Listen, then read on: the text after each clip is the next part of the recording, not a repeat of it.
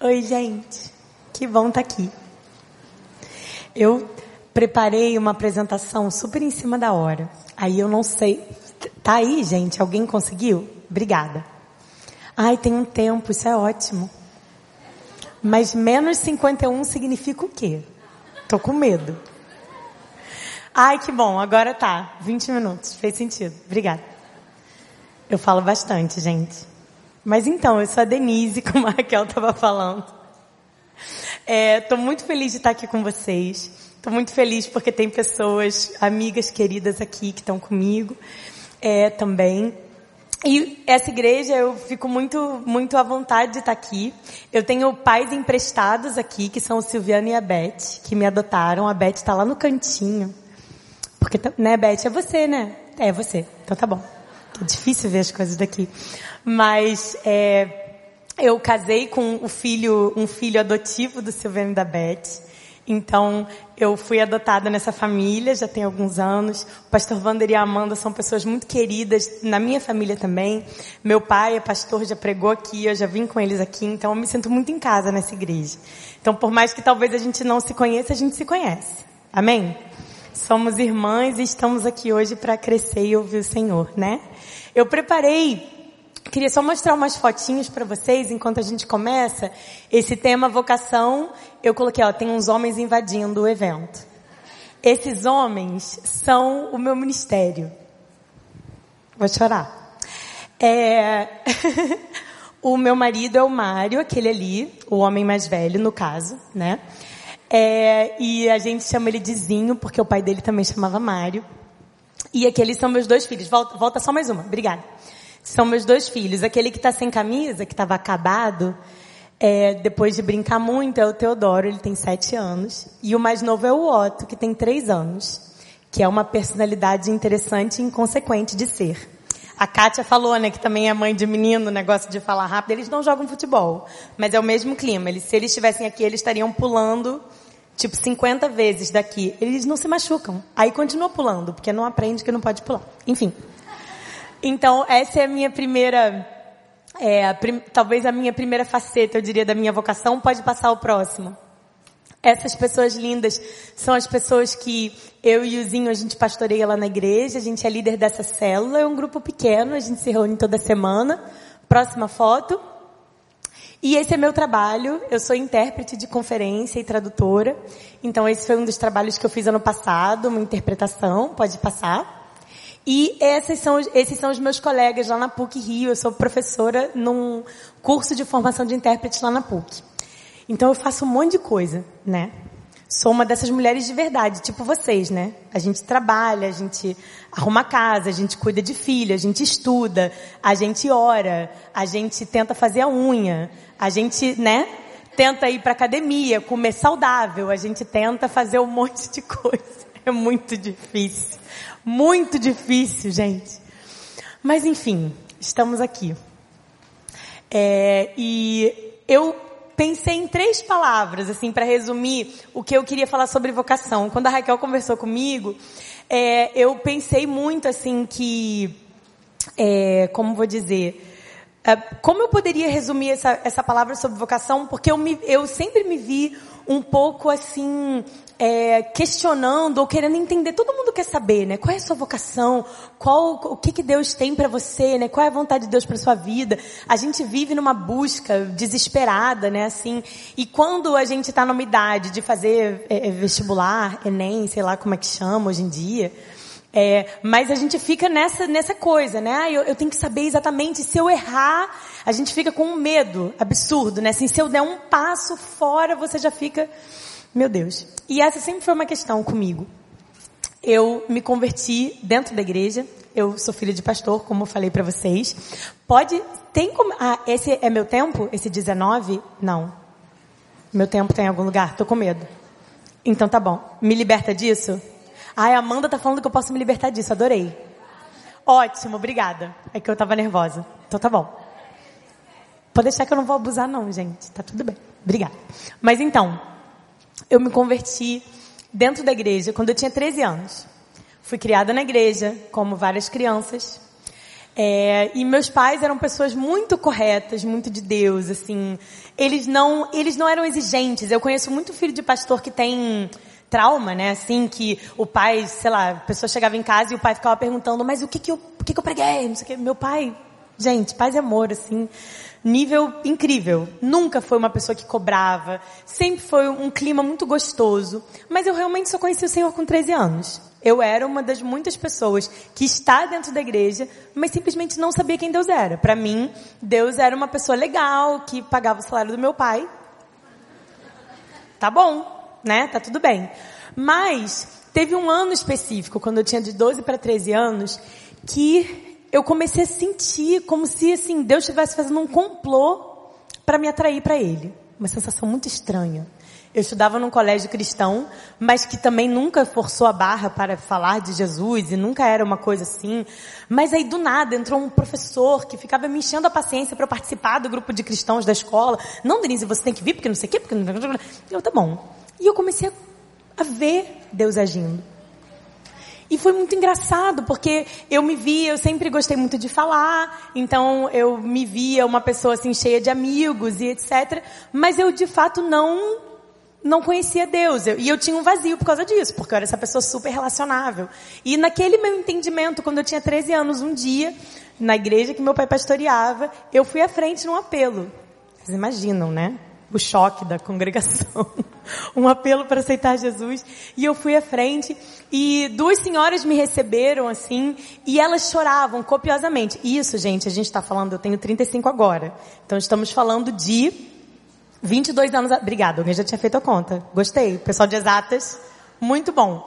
22 anos atrás, e, e assim, numa igreja batista ultra mega tradicional. As pessoas não choram, né? Não choravam, pelo menos. Graças a Deus, as coisas estão mudando. E aí, é, essas senhoras me receberam assim chorando e deu para perceber que elas estavam chorando porque elas oravam por mim há muito tempo. Foi muito legal. Assim.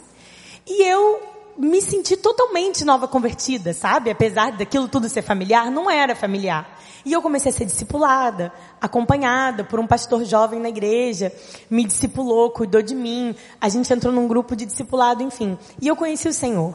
E desde o início da minha conversão, eu tinha um, Deus começou a mudar umas coisas dentro de mim, eu comecei a sentir vontade de ir pro campo missionário. Era o meu sonho. Meu sonho era o campo missionário. Eu tinha zero vontade de fazer qualquer tipo de faculdade, qualquer tipo de, de qualquer coisa. Meu sonho era o campo missionário, eu me envolvi com a Cruzada Estudantil, que hoje chama CRU. Eu servia é, no, no, na UERJ, eu ajudava em tudo, eu ia em tudo quanto era seminário de evangelismo, eu estava envolvida, eu participei das coisas do Team Brasil, na época e tal, não sei o quê. E eu tava naquela, caraca, Deus me chamou pro campo missionário, aquela coisa, eu tinha crises, copiosas, chorava, eu tenho 14 anos, o que, que eu posso fazer pelas pessoas que estão morrendo na Ucrânia? Tipo, eu era essa pessoa, tá? Muito, muito desesperada. Eu tinha que morrer por uma causa, né, Kátia? Foi isso que ela falou. Morrer por uma causa. E era muito genuíno, entende? Assim, eu, eu realmente sentia isso. Eu pensava, meu Deus. E eu tinha muito esse, esse peso pensando, cara, tem pessoas que eram como eu, que estavam aqui dentro da igreja, tipo, crescendo é, às margens de Deus, mas que não conhecem a Deus. Isso me incomodava muito, isso me assustava. Me assusta até hoje, inclusive. Mas na época me assustava muito. E aí, eu fui fazer teologia, terminei o ensino médio, decidi ir para o seminário, fiz seminário do Sul. Quando eu terminei o seminário, eu comecei a perceber, nessa época eu já tinha casado, e o meu marido é médico. E ele sempre teve muita noção de que Deus queria que ele usasse a profissão. E eu pensava, ah, então, né, a gente vai pro campo missionário, aquele, né, um esquema tradicional, tipo Humberto e Elis, vamos salvar o mundo, né? O pessoal do Recreio conhece Humberto Elis, né? Então, então eu pensava, cara, vai ser isso, né? Deus vai levar a gente, tal, é isso aí. Mas aí, não sei. Eu comecei a perceber que não era exatamente isso. E quando eu terminei o seminário, eu comecei a orar pedindo a Deus por uma direção. Eu pensei, eu tenho que fazer alguma coisa que seja profissionalizante, afinal, é, com teologia a gente não necessariamente consegue arrumar um emprego, né? Ganhar dinheiro, fazer coisas assim. E aí eu é, lembrei que uma coisa que eu sempre gostei de fazer quando eu era mais nova era interpretar. É, de forma voluntária na igreja, quando vinham grupos de missionários. Eu fui muito envolvida na época, há muito tempo, tem gente aqui que não devia ser nem nascido nessa época, mas a Convenção Batista Carioca tinha um convênio com, uma Convenção Batista lá nos Estados Unidos. E aí a gente, eles viam muitos grupos eu participava, enfim. Fui fazer a minha formação nessa área de interpretação e me apaixonei pela profissão. É, me apaixonei e me apaixonei por um mundo onde eu vi que havia muitas pessoas que não conheciam Jesus. Eu lembro que na PUC não tinha nem cheiro de, de pessoas crentes, assim, e nem católicas, tá? Não tinha nem evangélico, nem católico. Era um esquema, na minha turma especificamente, pessoas que realmente não, não sabiam nada de Deus, ou o que elas sabiam era tudo que elas não queriam, né? Assim, crente, aquela coisa assim. E quando eu, eu, eu tava lá, eu comecei a perceber Deus me direcionando para essa área que não era o meu sonho. Não era o que eu sempre sonhei em fazer, não era o que eu sempre quis fazer, mas era exatamente aquilo que eu sentia que Deus queria que eu fizesse. E foi uma crise. Continua sendo. Porque a vontade que eu tenho constantemente de me comparar com as mulheres, aqueles exemplos que eu tinha, né? A mulher que largava tudo para ir para os confins, né? Para que esse tipo de missão era muito forte. Mas eu comecei a perceber o quanto que Deus queria me usar aqui. E o quanto que Deus queria me usar nessa área. E eu nem imaginava o que mais ele ia fazer. Que eu ia ser professora na PUC, que eu tenho uma empresa nessa área também, então que eu ia ser empresária, ter que desenvolver um monte de habilidades que eu nem imaginava. E isso nos leva para os pontos da mensagem. Primeira coisa que eu queria falar com vocês, tendo compartilhado esse meu testemunho, é, eu coloquei aí essa palavra entrega, né? Como eu falei para vocês, é, o primeiro passo para mim, e o que, que, eu fiquei pensando, por que, que eu quis falar sobre vocação? Fazendo o link, né? A Raquel falou para mim que tinha pensado sobre esse assunto, e eu falei, cara, eu acho que tem tudo a ver comigo, porque a minha história não é normal, ou sei lá, esperada, né? Assim, é, é o, talvez seja o oposto do que a maioria das pessoas pensam que, que é ter uma vocação. Porque muitas vezes a gente acredita que quem tem um chamado ou quem tem uma vocação é só a pessoa que vai para o campo missionário normal. E a gente, exatamente como a Kátia estava falando, a gente esquece que Deus quer nos usar exatamente onde a gente está. E, além disso, Muitas, muitas foram as vezes, como eu falei, que eu pensava com 14 anos, com 15 anos, meu Deus, o que, eu posso fazer? Eu não estou fazendo nada para Jesus. Ou não estou, né, é um desespero. Mas eu passava mais tempo ansiosa e nervosa, pensando no que eu não estava fazendo, do que naquilo que eu poderia fazer. E eu comecei a perceber o quanto a ansiedade era uma questão na minha vida, né? Ou o quanto esse medo da cobrança, da comparação com essas outras mulheres que tinham largado tudo, essas outras mulheres que tinham, etc, etc. E eu comecei a ver que tudo tinha que começar no Senhor. Entender primeiro. Então a primeira coisa que eu queria falar com vocês, né? Eu coloquei essa palavra entrega e separei um texto em Mateus 4, que é um texto super corriqueiro, onde Jesus está chamando os discípulos. Mateus 4, 19 e 20. Que diz assim: E disse-lhes: Vinde a mim e eu vos farei pescadores de homens. Imediatamente eles deixaram as redes e o seguiram.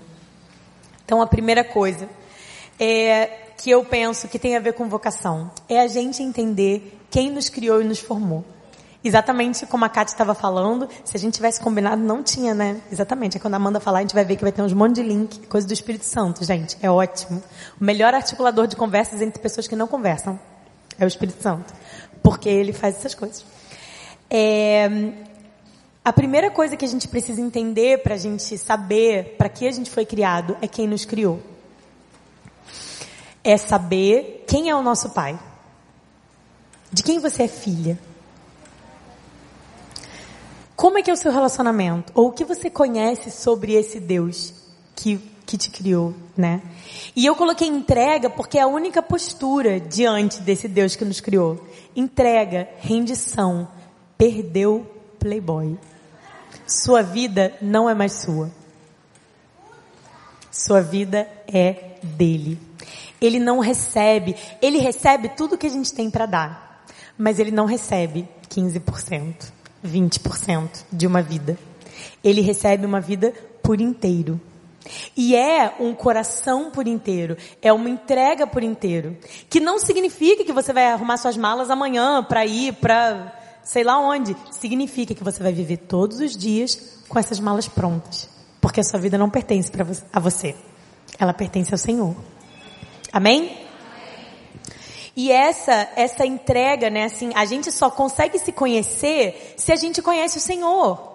Porque essa é uma das coisas, hoje em dia, cara, eu, eu sou muito grata a Deus por todas essas ferramentas. Eu anotei o nome desse método, eu vou, eu vou procurar. Sou muito, muito grata. Mas tem tantas pessoas se perdendo nisso, né? Não sei se vocês conhecem pessoas no local de trabalho de vocês ou onde vocês estudam. As pessoas estão se perdendo nessa coisa de autoconhecimento e do coach, não sei quem, nananã, e tantas coisas. E, e, acaba sendo uma coisa meio modismo, meio preencher um vazio. E é muito triste, muito triste. Porque o, esse autoconhecimento como uma obsessão de vida, sem você conhecer quem te criou, sem a gente entender que a nossa vida tem um propósito porque nós fazemos parte da família dele, nós somos filhas dele. Puxa, é muito vazio. É muito vazio. Muito vazio. Então a gente tem que entender. Eu quero desafiar você que está aqui hoje, que já caminha com o Senhor, a pensar: será que eu estou de fato vivendo entregue a Ele? Será que eu estou entregando tudo? Será que eu estou vivendo nesse tudo? Ou será que eu ainda estou retendo algumas coisas? Será que eu ainda estou questionando algumas coisas? Que nos leva para o nosso segundo ponto, que é a devoção. Cara, a devoção é essencial para nós conhecermos o nosso Pai e para nós descobrirmos a nossa vocação. Eu, gente, eu estou precisando da minha água. Eu pedi, ah, tá aqui. Ups, disfarça. Dá licença. É que é, é tudo transparente, chique e lindo. Aí se perdeu no meio do, das coisas. Tudo da mesma cor. Vocês viram a água que é da mesma cor desse negócio aqui? Tá. Então, a devoção. Gente, eu coloquei aí o texto clássico, que é Mateus 6, só virar aí duas páginas na sua Bíblia, ou clicar no seu telefone, que eu ainda sou uma dessas pessoas que usa a Bíblia de papel. Negócio de papel também. É... O nosso tempo com o Senhor, diário, no secreto, não pode ser substituído por nada. N não dá. Não dá para substituir por nada. E eu sei que vocês sabem disso, tá? Eu estou repetindo, porque durante muito tempo eu falava isso, mas eu não vivia de fato. Até porque com dois filhos pequenos, eu tinha várias desculpas para não dedicar esse tempo para o Senhor, porque é difícil pra caramba. O meu tempo não é, não é meu quando eu estou em casa. Quando eu tô fora de casa também não. Mas o meu tempo acaba não sendo meu, porque meus filhos acordam a hora que eles acordam, e aí eu tenho que atender meus filhos. Meu marido, é não sei que, é não sei que lá. Na hora que as crianças vão dormir, você, se você ainda tá viva, você, né, vai descansar, você vai passar tempo com seu marido, você vai preparar as coisas do trabalho do dia seguinte, você vai botar roupa na máquina. O seu tempo é muito difícil. Mas eu usei isso durante anos, depois que o Teodoro nasceu, que tem sete anos, como uma desculpa para tirar cinco minutinhos para orar ali, cinco minutinhos para orar aqui, no ônibus, no metrô. Não dá para viver assim com o Senhor. Você vai ter que ligar aquele despertador e vai ter que acordar mais cedo. Ou você vai ter que dormir mais tarde. Vamos ter que fazer isso. É muito difícil, gente, na vida real. Mulheres de verdade. Eu sei que é. E mesmo que você não tenha filho, tá? Eu não estou dizendo que para quem é mais jovem, mora com os pais, mais tranquilo. Não, eu imagino que seja tão difícil quanto. Você tem as suas dificuldades. Tem as suas questões. Você está estudando 10 horas por dia para passar no Enem. Eu sei. Mas você precisa ter tempo de qualidade sozinha com o Senhor. Nada substitui isso. Nada. Nada. Vira todos os cultos na igreja que você tem que vir sim, mas não substitui. Não caiam nesse engano, porque é um engano, é uma forma de, assim, de, de distrair. A nossa carne não quer, ninguém quer ficar 30 minutos orando. Ai, porque eu tenho o coração puro, meu sonho é orar. É difícil começar a orar. Não é tranquilo. E percebam, tá? o texto diz assim, Mateus 6, 6 a 8. Mas tu, quando orares, entra no teu quarto e fechando a porta, ora a teu pai que está em secreto. E teu pai que vê o que é secreto te recompensará. E quando orardes, não useis de repetições inúteis, a exemplo dos gentios, pois eles pensam que serão ouvidos pelo muito falar. Não vos assemelheis a eles, pois vosso Pai conhece de que necessitais antes de o pedirdes a Ele. É um tempo que você está tendo sozinha com o seu Pai. Jesus fazia isso. Jesus passava noites inteiras orando. Tem noção? E a gente acha que a gente consegue viver a nossa vida sem orar? A gente é melhor que Jesus? No caso, não. E isso é, é, é, uma realidade dura, porque exige que a gente se esforce, exige que você use os recursos que você tem. É o despertador, é colocar uma música de adoração para te ajudar a entrar no clima, a ser mais fácil, é conseguir respirar, ficar presente para você conseguir orar, porque também não adianta nada você separar o seu tempo para orar e ficar pensando, cara, e aquela roupa que eu tenho que botar para secar? E não sei o quê. E não é você chegar diante de Deus e falar, ai Senhor, Senhor, Senhor. Não é só isso.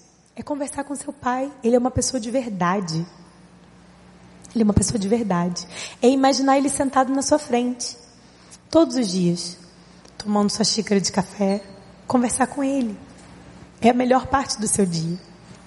E Ele espera isso de nós, gente. Pensa nisso, tá? A gente tem um Deus soberano, criador de todas as coisas, que governa sobre esse mundo. Nós não cremos nisso?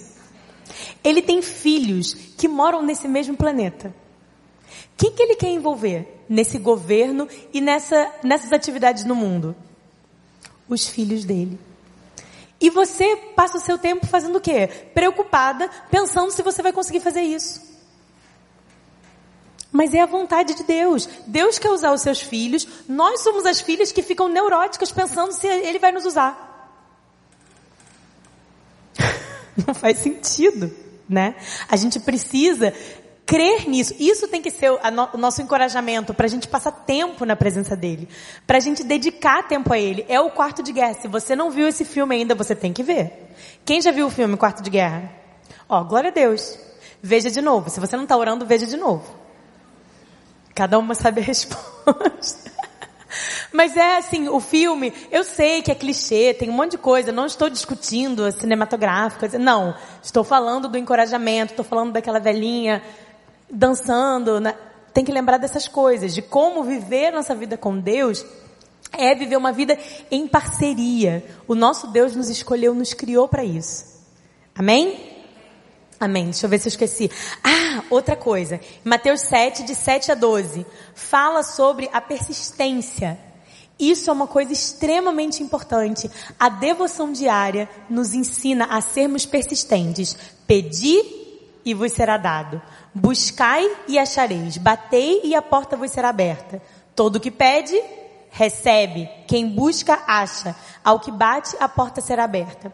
Nós termos esse tempo com o Senhor diariamente nos ensina e nos mostra como o Senhor nos atende. Ele atende os filhos dele.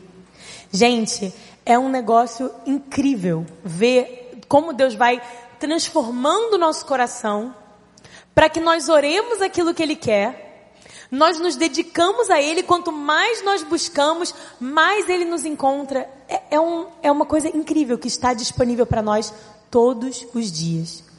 Todos os dias. E a terceira coisa é a perseverança. Pode trocar o slide.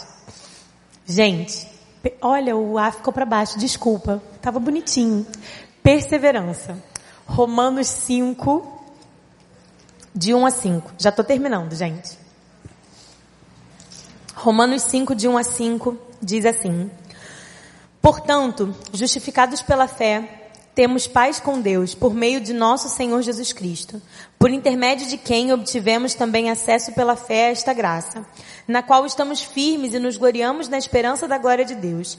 E não somente isso, mas também nos gloriamos nas tribulações, sabendo que a tribulação produz perseverança, e a perseverança, a aprovação, e a aprovação, a esperança, e a esperança não causa decepção, visto que o amor de Deus foi derramado em nosso coração pelo Espírito Santo que nos foi dado. Nós precisamos desenvolver a perseverança. São três coisas juntas, né? Vocês viram. É, é a entrega, é entender que a sua vida pertence a Ele. É você buscá-lo todos os dias e entender que Ele está te chamando para uma jornada. Esses são os meus últimos slides, eu vou ler com vocês. Pode passar o próximo?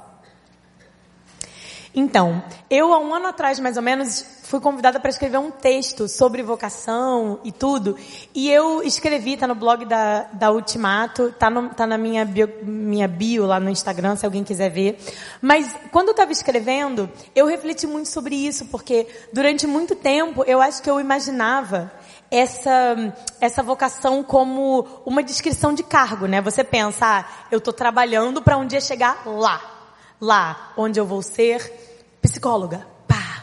Ou lá, onde eu vou ser arquiteta, tá. Ou lá, onde eu vou ser professora de história. E eu vou ser professora de história lá no Colégio Pedro II e não sei o que, não sei o que lá. Como se lá fosse o lugar onde a sua vida vai acabar. E, e Deus te chama para isso.